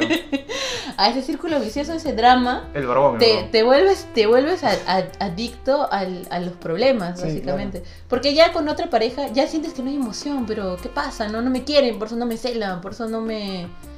No, no, no sienten la misma. Pero ella lo el dejó mismo ir un tiempo, ¿ah? Sí, la pero, china. pero para que regrese. bro. Claro, fue con, con un hilo. Claro. Estaba amarrado de la Estaba patita. amarrado, pues, ¿no? Estaba ahí amarrado de la. Pero buena estrategia, buena estrategia. Sí, Dijo, ya, piérdete. Y Le- ahí, ahí tiene a Shang cuando le dijo, le dijo, compárame. No, pero ella, o sea, May Pan cuenta en una entrevista años después que fue la idea de ella y casi la obligó a estar con Lennon porque ella era la asistente y le dijo, oye, Lennon quiere salir con Quiere- otras chicas, ya está cansado, lo otro. tú no quieres salir con él. Y ella le decía como que ella se quedó así como que ella no... Ah. Y al final dice que prácticamente le ordenó, le dijo, no, tú tienes que sal con él. Ya sal pues, él". entonces estaba premeditado. Sí, pues. claro, eh, todo eso fue el plan de Es ella. una genia. Es una Claro. genia esa huevona. Una genia de las relaciones poco No saludables. tarántula, no tarántula. Alucina. Una tarántula. En mi mundo le dirían una arpía. Eso siempre me decía una amiga mía. No, las arpías nos solemos entre nosotras. ¿Tú qué crees? Yo sé qué cosa es esa chica. Ala, Sí, es verdad, sí, es verdad. Qué miedo. Se, me, puta, se, me ha, se me ha perizado la- el brazo. O sea, No, qué sí, sí, es miedo. verdad, sí, es verdad. Sí. Pero bueno, pues esa es la relación que tenían ellos, ¿no? Parece una relación también extraordinaria. O sea, Extraordinaria. no en el sentido de, ay, qué Genial, grandioso", sino- una relación Claro. fuera de lo normal, pues, ¿no? Dos tipos conocidos mundialmente y todo, y es como que, dale, es otro level, así. Claro. No es tan fácil tampoco terminar. No sé, No. nunca seré famoso así. Me imagino, ¿John Lennon se habrá dado cuenta? No. ¿No crees? ¿Tú crees que no? Tocaba guitarra con cor- acordes de banjo. ¿Tú crees que se, se ha dado cuenta? Sí, ¿por qué no? ¿Pero se dio cuenta de qué? De que, de que lo habían, le habían dicho oye, a la chica que salga con él. De repente sí, pero no le importa. Ah, eso ella no cuenta. Puede ser. O sea, lo que cuenta es eso, ¿no? Que le dijeron, entonces ella comenzó a salir con él. Pero ella dice que después que ellos vuelven, Ajá. que, que- o sea, que un día el huevón simplemente se fue y no volvió. Y es como que ella se quedó un poco en el aire, la china. Este, y de ahí él la buscaba así para sus encontrones, ¿no? Hasta el 77. O sea, ellos terminan en el 74. Tres con años. Ono y luego se siguieron acostando hasta, hasta el 77. Y luego ya la buena se abrió. Se se le, con le gustaba la interracial. Este huevón. Le gustaba Asia. Le gustaba Le Asia. gustaba Asia. Esa El otaku. Otaku era Lennon. Hentai, hentai. Hentai. No, pero. Pero ¿cómo, ¿cómo sería? Pues, ¿no? Porque sí hay casos de que, de que la esposa les permite tener un amante. Claro, es una ¿no? relación Pero abierta. mientras, o sea, eh, pero con todo y todo, o sea, con todo, así vas a tener un amante, yo siento que te da una, una falsa sensación de libertad, Mm. porque no es tu decisión. Es una falsa, es una falsa libertad, porque no, no estás haciéndolo porque quieres, sino porque te lo permiten. ¿no? Sí, O sea, fácil es de las dos cosas también, ¿no? Porque mira, yo siento que con todo y la supuesta libertad de estar con otra chica, de estar con otra chica, igual él estaba, estaba amarrado a esa relación. Es que ahí entra el debate de por qué en sociedades como la nuestra es como la monogamia sirve o no sirve, funciona o no funciona. La otra estaba leyendo un artículo ¿Funciona que... o no funciona? Funciona. Ay, ay, Pero la otra estaba leyendo un artículo muy bueno de por qué la gente, por qué la gente engaña. Se puso nervioso, se puso nervioso. No, yo soy así como que... ¿Cómo? La camiseta para siempre. Siempre, por si acaso. Ahora me termina en el próximo momento. Yo estaba leyendo un artículo, dice. Ah, sí, de por qué la gente engaña, ¿no? Y ahora lo escribía, eh, es en The Atlantic, si lo pueden buscar, búsquenlo, porque es muy interesante. Es una tipa, una psicóloga que se ha especializado en tratar parejas que se han engañado, de infidelidad. Y la cosa es que la tipa básicamente lo que contaba era que ella había conocido multitud de parejas que tú no te imaginas que se han engañado, se han sacado la vuelta. O sea, que ella había llegado a la conclusión de que, claro, hay gente que engaña por ego, ¿no? Hay gente que engaña por porque su relación es infeliz, qué sé yo. Pero había un tipo de personas que le sorprendían mucho, que justo ella tomaba como ejemplo la historia de una tipa, que la tipa estaba casada con un tipo, eran muy exitosos, muy felices y todo, y la tipa le había contado que lo- lo- estaba engañando a su esposo con un huevón que era un camionero, un redneck, que la buena se avergonzaba cuando pensaba que se tiraba al redneck, ¿no? ¿Y por qué le engañaba? Porque básicamente eh, la tipa, y muchos casos que le habían dicho, era que con esta pareja extraoficial, con la trampa, esa gente que era muy correcta y muy sana y aparentemente por afuera, sentía que esca- podía escapar de eso con, con ese amante, ¿no? O sea, con, con ese amante podía ser una persona totalmente nueva, que buscaba el peligro, que buscaba el riesgo. Entonces cuando e- ella estaba con él, y eso que ellos no tiraban así, o sea, dice que en, los, en el año que habían estado, que estaban con el amante, solo habían tirado seis veces nomás. Pero cuando ella estaba con él, se sentía como una adolescente, se sentía como, como que estaba viviendo una vida que nunca había tenido, porque siempre había tenido que ser Te responsable. estás revelando, pues claro. Claro. Entonces era como que muy interesante, ¿no? Porque, y ella se preguntaba, ¿no? O sea, más allá, porque ella, yo condeno la infidelidad y todo, pero más allá de eso surge la pregunta de si la monogamia sirve o no sirve, ¿no? O sea, ¿somos realmente, naturalmente, seres monógamos? Richie dice que sí para este programa, por cierto. Para el, Sí. para el récord. Queda claro que la respuesta es sí, obviamente. Yo soy un pingüino, así que siempre voy a estar con mi pareja. Una paloma, ¿no? Una paloma. Hay pingüinos que ca- cada año cambian de pareja. ¿Ah, sí? Sí. Así Vale. tienes que Yo cambiar. soy de los pingüinos que no cambian. No, pero de hecho, en ese tema de infidelidades, o sea, hasta donde yo tengo entendido, porque yo he leído un poquito sobre eso, el esto, cuando alguien te es infiel, tiene mucho que ver con la persona que es infiel y no con la Ah, persona a la que sí. le es infiel. Eso también decía. Porque muchas personas a las que le son infieles echan la culpa. O les echan la culpa, no, es que tú no me cuidabas, Mm. es que tú ya no eres lo mismo Ah. de antes, y es este. Y en realidad nunca es así, porque una persona puede ser muy buena pareja para ti, pero si tú te sientes inseguro, o tú sientes que, que ya esa persona no llena ciertos espacios de ti, eres tú. O sea, el que es infiel es el que tiene los, el que tiene la- las inseguridades, los Claro. problemas. No es la pareja, ¿no? No es que tu pareja eh, en algún momento este, tiene como que falta de atención hacia ti. Es algo que se puede pedir, Sí, la, claro. la- la atención, ¿no? Y es este, algo que tú usas de excusa para poder hacer otras cosas porque tú tienes otros vacíos, ¿no? Que no te sientes capaz de compartir con tu pareja actual. Entonces el problema es más la persona que, que es infiel, porque si tú realmente quisieras estar con otra persona, tú puedes terminar esa relación y estar con otra persona. No tienes por qué quedarte en una relación que aparentemente no te llena, ¿no? Aunque bueno, obviamente que tiene sus, eh, tiene sus excepciones, ¿no? Porque Sí, claro. Debe haber gente que está con alguien por otras razones que querer estar con esa persona, ¿no? Puede ser económicos, protección, puede ser porque los obligaron a casarse por, por cosas, regla. claro, por demás cosas. Claro, ¿no? también. Entonces, hay otros factores, obviamente, no, no estoy diciendo eso que no. Pero normalmente una infidelidad se da porque viene de la persona que es infiel y no de la persona a la que le son infieles, ¿no? Porque normalmente es como que la pregunta era, ¿por qué me son infiel? ¿no? ¿Qué estoy haciendo mal? ¿Qué cosa hice mal? ¿En qué fallé? ¿No? Que obviamente alguno tiene muchos fallos, ¿no? Pero eso debería llevar a que terminen contigo. más que realmente que, que, que, que traicionen el, el acuerdo que hay de monogamia, porque supuestamente es un acuerdo, ¿no? Porque si, si tú estás feliz teniendo varias parejas y tu pareja está feliz así, ¿por qué, este, ¿por qué estaría mal, no? Claro. Hay arreglos, pues, arreglos y arreglos. Claro, ¿no? Entonces nosotros tenemos un contrato. tenemos un contrato del cual los dos hemos dicho que acá es exclusividad y HB, ¿no? Entonces tú estás rompiendo ese contrato. Claro. ¿no? Claro. Entonces hay que, hay que ser sinceros, supongo. Y supongo que el tiempo de Leno, que también había más hippies que no sé qué cosa. Ah, sí. Era como el amor libre. pues, Amor libre, da el ajá. contexto, pues, Claro. bien. Pero con todo y el amor libre, es- curioso que, que Pero si eres amor libre, McCartney era un monógamo. Ah, todo hasta no, ahorita. Sí. Sí. claro. nunca le han descubierto algo, ¿no? No, porque No. Él, él tuvo la primera esposa y se le murió pues de cáncer y luego tuvo a esta que está con la ¿no? Bueno, de repente a lo mejor tuvo. ¿no? Ese Pero era- nunca se la descubrió. Un capo. no, porque de hecho, ahora último están saliendo, por ejemplo, lo de Adam Levine. Ah, ¿no? sí. Y demás, que es como que justo ese, justo el pata que más dice, sí, mi esposa es increíble, y está hablando todo el tiempo de ella, y es como que yo la quiero un montón, y Claro. esa buena es perfecta, es la mejor madre, la mejor esposa, es la mejor todo, ese es el huevón más infiel de todos.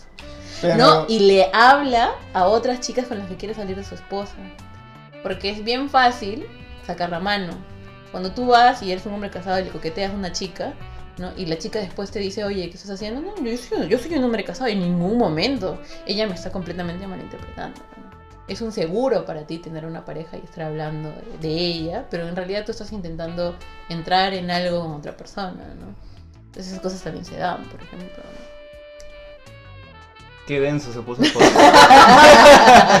un poco de ayuda. De Sí, ahora- ¿no? Muchachos, por favor. Muchachos, por favor. Vamos a poner Búsquenme. Ono y las infidelidades. Sin la infidelidad. Bueno. Maypan. Sí, porque, Yo porque hubiera ido con tú no, Maypan. no desconfías. Porque No no, tu pata que está casado. Es como que no, y todo el tiempo está hablando de su esposa, ¿no? Y después le encuentra cinco, cinco infidelidades. Pero Adam Levine hizo una película, ¿no? Que, que trataba sobre eso. Él hace con Mark Ruffalo y con una chica más. Sí, sí, sí. Y ahí hace un huevón que le engaña a la chica al principio de la película y, y Sí, la sí, chica se queda abandonada, ¿no? Y goza de una estrella. Claro. Era profética, sí. No de se inspiró, se inspiró. Como artista se inspiró. Se inspiró de repente. Se inspiró, se inspiró. Ahí "Ah, dije, ya, ah, yo quiero ser Esteban como es- este personaje. Esteban es. Este huevón es. y es curioso porque tú crees que una persona esto que, que es así, por ejemplo, atractiva y famosa y exitosa, simplemente puede ser con quien quiera, ¿no? Sí, y ya sí. está. Pero hay, hay algo más que llenar, supongo, que estar con puta con ese huevón está con una modelo, una supermodelo así, ¿no? Increíble y no es que eso lo llene. Bueno, Chris Martin estaba con Wilner Patro. ¡Wilner Patro! Y es como que ya no está con ella. Eh, claro. ¿qué más puedes querer? ¿Qué quieres? Pero hay un vacío in- interno, pues, de otra cosa. No, es que tu pareja no va a llenar tus vacíos internos. Bueno, Tienes que ser tú mismo, ¿no? A de repente le gusta. No, hacerlo. pero si tú le pones, o sea, si tú pones tu felicidad en la responsabilidad de otro, eso es, primeramente es mucha responsabilidad. Sí. Para unos, eh, que no, es tu responsabilidad ser feliz a alguien más, Ah, bueno. cuando es tu, tu felicidad es tu responsabilidad nada más. chila, ¿no? pues. Claro. Sí, claro. ¿Tú crees que John Lennon era feliz? No. Mm, yo creo que alguien con 700 millones de dólares es feliz. O sea, es como que yo me imagino que no podría ser feliz. Bueno, pues puede ser, ¿no? El dinero muchas veces trae... Yo creo que era conflicto. O sea, es que de todas maneras tenía una personalidad difícil, ¿no? Y la, y la gente así, generalmente tiene una mentalidad tormentosa, se hacen muchos problemas. Supongo que también estar ahí en. El éxito también es muy difícil de controlar, ¿no? Todo el tiempo tenía que ser John Lennon. Como todo el tiempo tenía que ser otra, otra gente que hacía super. Elvis Presley, todo el tiempo tenía que ser Elvis Presley. Y al final Debe se ser murió una de presión, ser una- farmacodependencia. ¿no? Debe ser una persona Claro, es como claro. que no puedes caer de ahí, porque si no te vas a la mierda. Entonces, Claro. sí, claro, debe ser súper difícil. ¿no? ¿Sabes que yo escuché de estos shorts que pasan? De uno estaba, ¿no? Ahora abro YouTube y me aparece un short, ¿no? Y sigues pasando. Pasando un podcast que yo no sé de quién, es y de dónde será el podcast. Pero estaba hablando un pata que decía, oye, yo conocí un pata una vez. Que era un chico de estos, este, así, hijo de alguien bien, así con un culo de plata. Con un culo de plata. Y el huevón era como que tenía 19 años, creo, y estaba, era adicto a las drogas y, estaba cagadísimo, ¿no? Y le dice, oye, pero si tú lo has tenido todo, le dice, ¿por qué, por qué no, No, ¿Has puesto a hervir agua? ¿Por qué no, por qué no, este, por qué no eres feliz, no? Porque, o sea, tú, tú puedes literalmente hacer lo que se te dé la gana, o sea, irte de viaje, Claro. tomar cursos, buscar los mejores profesionales y todo lo que tú quieras, ¿no? Y él decía, mira, ¿cómo te sentirías tú si cualquier cosa que hicieras no significara nada? Claro, pero esa presión. Que no tienes ningún logro en la vida porque ya tienes todo. Mm. Y no, no, o sea, tú agarras, oye, he ganado, puta, yo agarro y gano 10.000 lucas en un trabajo y digo, a la mierda, cuánta plata he ganado. Claro. Pero para él no significaba nada, y nada de lo que hiciera tenía ningún significado en su vida, y él sentía que su vida no tenía ningún significado. ¿No? Entonces había, había recurrido a las drogas para eso y era adicto, pues. Estaba cagado. Ahora, yo por el periodismo lo que he aprendido. que ¿Has es- aprendido algo en tu vida? Sí, he aprendido algo en el periodismo. que todo el mundo tiene secretos. Así tú creas, puta, así esta persona es lo máximo, nunca falla, es perfecta, es buena onda. Todo el mundo tiene algo ahí escondido. Que no es infidelidad, dice Richie, por si Que acaso. no es, claro, es que no necesariamente puede ser infidelidad, puede ser otro, otro tipo de cosas, ¿no? Pero todo el mundo tiene algo. Por más que tú veas una persona, ah, este, este tiene algo. Y si tú escarbas un poco, lo vas a encontrar. De eso Claro. trata mi profesión. No, sí, justo estábamos hablando de- en algún momento antes del show, antes del, antes del podcast, show. antes del show, que esto, hay asesinos en serie que su esposa no se dio cuenta No. en ningún momento o lo ignoró, ¿no? Dijo, ah, puta, estará haciendo algo, ¿no? Está yendo al bar, ¿no? Fuera de la ley, de O sea, la esposa de Ted Bundy se dio cuenta que ese no era asesino cuando recién vio el periódico y el- habían hecho un dibujo, pues, ¿no? Del sospechoso y ahí se dio cuenta que ese huevón se parecía mucho a Ted Bundy, a su esposo, ¿no? Ahí recién se dio cuenta que el tipo era un asesino en serie, ¿no? Imagínate, no te puedes dar cuenta, Y él ya había matado pues, 30 mujeres. vives con ¿no? un asesino. Claro, ¿no? todo el mundo tiene algo ahí. Todos tienen, ¿cuáles son tus secretos, Richie? Uy. No lo digas acá. Yo no tengo, yo no tengo secretos. Que no son infidelidad. Yo no tengo secretos. Pero acabas de decir que todo el mundo tiene secretos, weón. Te cagas solito. Sí, ¿no? Solo se caga. el acertijo, el acertijo. ¿Qué secreto crees que tenga John Lennon? Ah, Puta, hijos regados por todos lados. sí. Yo creo que alucina que Alucina un montón de famosos deben tener hijos. Sí, claro. ¿Cómo se llama este?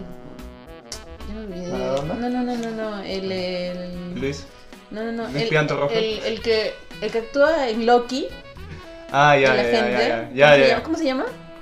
No sé, pero ya sé, sí sé quién me dice. Ya, él tuvo un hijo, pues, con una pareja. ¿Ah, sí? Sí, y puta, lo, lo- no quería saber más de ese niño. Hola. Sí, como que no quería que nadie se enterara, pero se enteraron, pues, ¿no? Tuvo que pasarle plata. nomás. Sí. Hacer drogas. Oye, un, un montón de gente. De hecho, el este Toledo, por ejemplo, no le quería aceptar a Saraí. Hay un Ah, montón de ¿verdad? gente- Hay un montón de gente que tiene hijos así por Dios sabe dónde, ¿no? Sí, claro. O sea, yo siempre digo eso, ¿no? Por ejemplo, este tipo, el que postuló hace poco a la alcaldía de Lima, que el hijo lo denunció porque tenía, porque el, el tipo se había querido, le, le había querido que le toque el pene y había querido acostarse con él. Es como tú lo veías antes de eso, ¿no? Tú lo veías y era un tipo gracioso, era como que medio raro, pero nunca en ese sentido de "Mm, este tipo, no, no", o sea, era un tipo normal. Y luego salió esa huevada y es como que todo el mundo se quedó así como que, ala. Y ahí salió, y no solo eso, sino que maltrataba a la empleada, le había pegado, no sé. O sea, comenzó a salir todo, ¿no? Y ahí tú lo ves ya distinto, ¿no? O sea, ya le ves, ah, sí, o sea, tú te das cuenta, o sea, cuando habla te dices, ah, este tiene algo, tiene algo raro, que no lo veías antes de Claro, eso. ¿no? Castañeda y su jacuzzi. Castañeda, su jacuzzi. Cuenta esa historia, Richie. ¿Cuál es la de Castañeda? Cuenta esa historia, Richie. Una vez un, un fiscal muy importante que ve el caso de Odebrecht me contó de que Castañeda supuestamente, presuntamente, yo no lo he corroborado y yo creo que es falso, Allegedly. allegedly, pero decía que Castañeda este, tenía un jacuzzi en la municipalidad y que tenía una, una pareja, o sea, su, su mano derecha un tipo era su pareja y que luego se había metido con, el, el- con un guardaespaldas, una cosa así. Yo creo que no es verdad, pero. Allegedly. La fuente es buena, pero.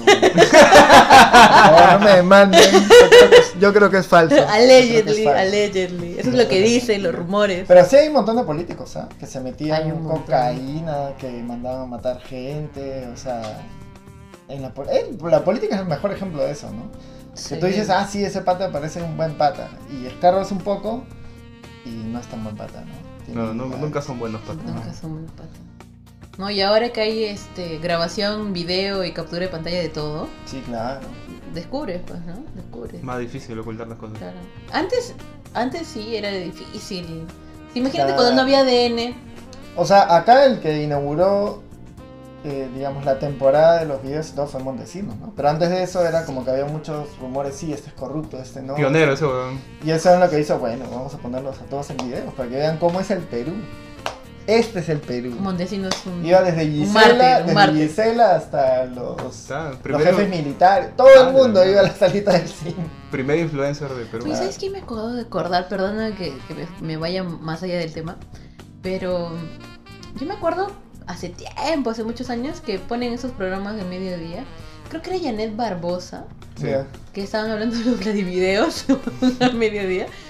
Porque a, a Gisela estaba en uno de ellos, ¿no? Sí, sí, sí. nunca sé, nunca supe, que- nunca me interesé en ese momento qué qué- qué- qué había pasado.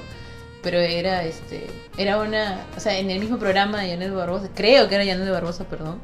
Esto, pone una imagen de, supuestamente, no es un sketch de, de queriendo darle plata a, a Janet Barbosa y Janet Barbosa diciendo, no, yo no acepto dinero, nadie, se va. Todo lo que se nos ocurre con él. No sé por qué me he acordado eso.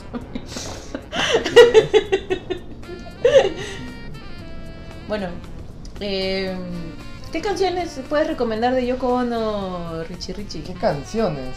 Bueno, hay una que a mí me gustó mucho que se llama Death of Samantha, que está en uno de los últimos discos, creo que uno del 2007. Es una canción muy triste, pero muy bonita, ¿no? No sé quién será Samantha, pero esa me gustó, ¿no? Es huge, su Y de ahí, violín, claro, su violín. Y de ahí recomiendo las, de- las que hizo después de Lennon, pues cuando él se muere, que es lo que estábamos escuchando. Y una se llama Season of Last, ese es un álbum, y el otro se llama It's Alright. Esas son canciones así que tú dices, ala, esta tía no solo gritaba, sino hacía canciones de Sí, verdad". es, es, es interesante, ¿no? Son, Muy bacán, muy son suaves, son Sí, tranquilos. son tranquilos. Algo más que decir de Yoko Ono, Richie, que, te, que has investigado. Mm, que no me parece una villana.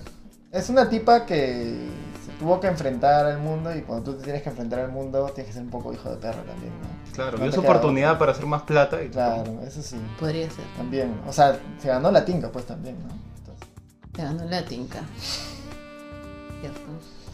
pero bueno, pero Yo- no ha sido mala con su hijo. Con el otro sí, pero no era su hijo. Justificable. Justifi- Porque no era su hijo. ¿no? Yo creo que es las dos cosas. ¿no? O sea, yo creo que hay una crítica válida de las cosas que hace, de que, bueno, de repente no todo lo que hace es genial, ¿no? Que, que me parece que por un lado quieren venderlo así Sí. y que para mí no necesariamente es así, ¿no? Y que por el otro lado que le acusan de haber este hecho dinero con su marido, eso creo que es verdad. Pero de que ella fue la única causa de todo lo malo que pasó y de que es este la peor mujer del mundo, eso no creo, ¿no? Entonces yo creo que las cosas son verdad, ella es culpable de algunas cosas como todos, creo. Eh, pero no es la única causa de la separación del- de, los, de los Beatles. Es una nomás. Una, una Es uno de cosas. los factores, probablemente sí. Sí. Ella misma acepta que ella es un cata- catalizador de lo que pasó, ¿no? Pero siempre que se habla de Yoko Ono y del efecto Yoko Ono y del síndrome Yoko Ono o algo así, ¿no? Eh, que que, que es, es- aparece una mujer y las cosas se, se- se van a la mierda, ¿no?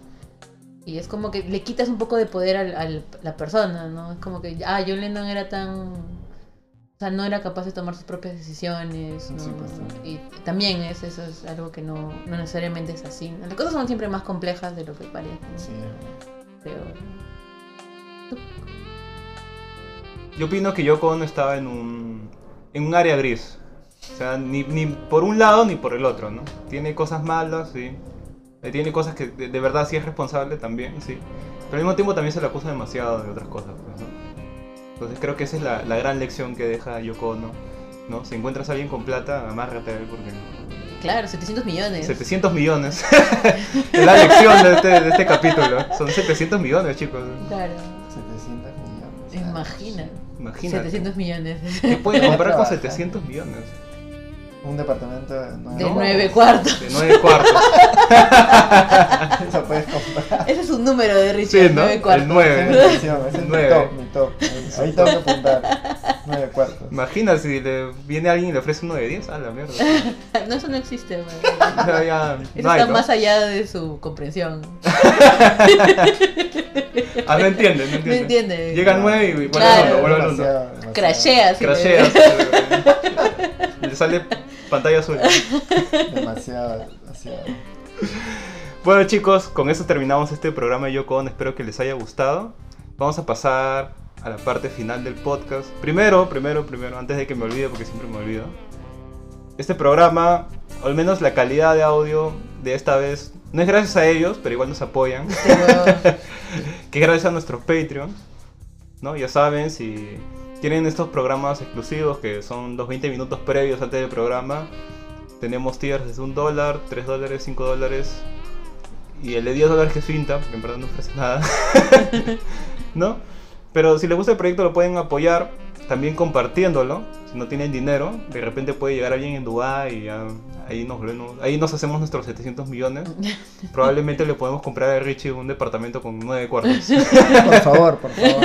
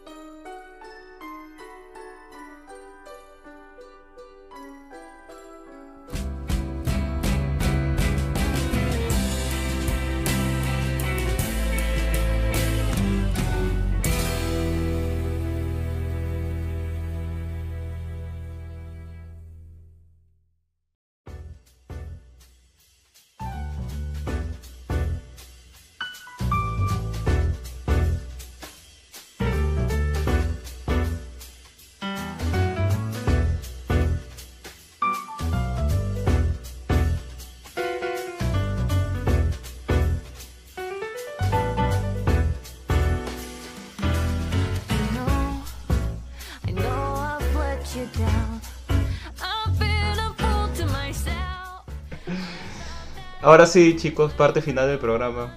Recomendaciones, sea legal. Recomendaciones. Ah, hay. Pucha, pero lo que pasa es que no me acuerdo el nombre. Pero hay una. Pero es legal. Sí, es Ah, un documental muy bueno en Netflix que es de unos tipos que hace unos años eh, ro- robaron un banco en Argentina y hablan los tipos de la banda, ¿no? O sea, los entrevistan porque fueron a la cárcel y todo. Y eh, eh, lo, más, lo increíble de eso es que el líder de la banda, cuando le preguntan por qué robaste el banco, él decía que él en su vida quería hacer una obra de arte. Y entonces divagó por mucho tiempo, con mucha marihuana, sobre cómo podía hacer esa obra de arte. Y al final llegó a la conclusión de que la obra de arte que le iba a dejar para la posteridad era robar ese banco. Es muy bueno, búsquenlo, no sé cómo lo pueden buscar, pero búsquenlo. en. ¿Los ladrones se llama? No, es un, no sé, es un documental argentino, pero muy bueno y muy bien contado, ¿ah? porque los tipos son bien histriónicos. Ya. Este, dice que hace más de 15 años cinco ladrones tomaron a 23 rehenes y robaron millones de dólares y joyas y- de cajas fuertes de un banco de Buenos Aires. Sí, creo que sí. Ya se llama Los Ladrones. Ah, ya, los ladrones. El robo del siglo. Sí, vean eso, por favor. Vean eso. Crónica. Yo no tengo ninguna recomendación. ¿No? Creo que no he hecho. Oye, no he hecho nada últimamente. oye. Tengo que cu- descubrir cosas nuevas. Ah, eh, bueno, lo único que he hecho es jugar Marvel Snap. Ah, me quitaste mi recomendación. Está bien entretenido. Está entretenido, ay, ya soy bronce. y no, sí me gusta mucho porque cada partida es diferente, porque cada partida tiene condiciones diferentes, ¿no? Y sí, es, es bacán, es el creador de Hearthstone, me parece. Ah, sí. Sí, y tiene, tiene mucho al aire Hearthstone, pero es un poco más simple. Yo no juego Hearthstone ya porque ya a estas alturas se me hizo muy complicado, ya no conozco bien las cartas, ya se hace mucho trabajo para mí descubrir nuevamente funciones de cartas, que, no, que se me hizo muy complicado, ya no lo... Antes jugaba Hearthstone, ahora ya no puedo, porque lo he intentado. Ya me aburre, ya, ya no tengo la energía de aprender otra vez, ¿no? Cada paquete que sale, a nuevo héroes, ¿no? Como que ya no puedo. Pero este Marvel Snap me ha gustado bastante. Las partidas son cortitas. Solamente son tres espacios, ¿no? ¿Y cuántas cartas puedes tener? Creo que 12, ¿no? O 10. ¿12? ¿12 cartas? 8, 16 creo. 16 cartas, ya. Y son súper rápidas, ¿no? Y Oh, creo que sí son 12. sí me gusta porque tiene algo que, que para mí tenía Yu-Gi-Oh! Que es, este, si la piensas bien, puedes este, voltear partidas tranquilamente, ¿no? De hecho tiene una mecánica que es Darry Snap, que me parece que es por eso se llama Marvel Snap, que es este el premio, que son estos, este, estos cubitos para experiencia, tú lo puedes duplicar, ¿no? O sea, estás confiado en que vas a ganar y le das snap y lo duplica y si el otro está confiado de que va a ganar, lo duplica además, ¿no? Entonces, este puedes así subir de nivel bien rápido o también te pueden quitar un montón de puntos, ¿no? Porque los pierdes. Y a, a mí me gusta mucho porque eh, justo el programa anterior estaba hablando de lo que hablaba eh, Magnus Carlsen, el, el campeón de ajedrez, que decía una de las razones por las que no jugaba Go era porque las piezas no tenían mucho poder. ¿No? Y por eso es que los... los este, ¿No era, partidas- ¿No era Shogi? no, no estoy muy seguro si era Shogi o Go. Porque el Go es como, es como damas. Ah, ya, entonces El shogi es probablemente. como ajedrez. Ya, probablemente es el shogi. Que decía que, bueno, las piezas son muy, este, muy poco poderosas, ¿no? Y por eso es que se hace larga la partida, ¿no? Y lo chévere del ajedrez es que sus, sus piezas son poderosas. Ya en este caso también, todas las cartas sirven bastante. No hay cosas como que, ah, eso, eso. No, entonces siempre vas a encontrar cartas que, que sirven un montón. Y las cartas que cuestan uno, que en Hearthstone normalmente no sirven mucho, eh, te pueden voltear una partida, ¿no? Porque tienes, por ejemplo, cartas que mueven de lugar, te mueven de lugar y que te muevan de lugar en, al último, en el último este turno te puede ganar una partida, ¿no? Me parece chévere. He estado jugando bastante. Así que lo recomiendo. Y le quito su recomendación al Mar. Ya me quitó mi recomendación. ¿no? A ver, ¿qué puedo recomendar? Ya. Ya, ya sé que voy a recomendar. Voy a recomendar una vez más, porque hace tiempo que no lo recomiendo. Este manga que siempre recomiendo a todo el mundo, que es el manga de Kabi Nagata, que es mi experiencia lesbiana en la soledad. Con la soledad. Con la soledad, ¿no? Es la traducción. Es, una, es un manga autobiográfico donde ella, de forma muy valiente, ¿no? muy muy valiente, plasma en estas páginas eh, su, su biografía. Ella misma muestra cómo da este primer salto para superar la depresión que ella sentía y este, este vacío que sentía por más o menos 10 años, ¿no? O más de 10 años, más de una década. Y cómo explora por primera vez este, en su sexualidad. Muy, muy chévere. Es el- Puede parecer de repente muy gráfico, lo que digo, y eso puede desanimar, pero ella lo dibuja de una forma a propósito, así como que bonito, como para que todo el mundo lo pueda pasar, ¿no? Como que pueda ser más digerible, ¿no? Que ese es su dibujo. Así que muy recomendado, Kabi Nagata. Justo estuve hablando de eso con. ¿Sabes con quién me topé? Con. ¿Verdad? Saludos a, a Gerardo de Dos Hijos Kiosqueros. Me lo topé eh, justamente de camino ayer a Wilson. A Y- Wilson Podcast. Ajá, a Wilson Podcast. Y eh, mandó saludos a todos los integrantes del programa. Así que creo que con eso terminamos el programa, chicos. Digan chao. Chao. Chao. Gracias. Gracias. Chao. Sí. Continuará.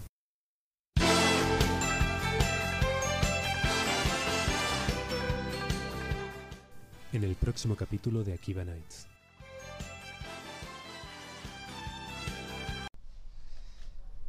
Y ¿Por qué no hablan? Edición, edición, edición, por favor. edición. Igual lo voy a cortar hoy.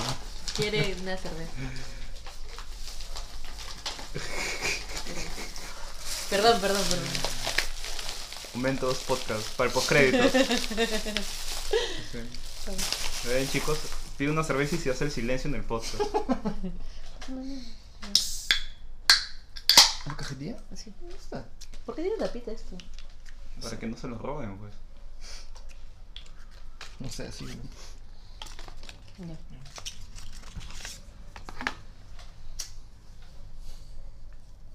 No. Ya. Ya. ya. Uno, dos. Dos, tres.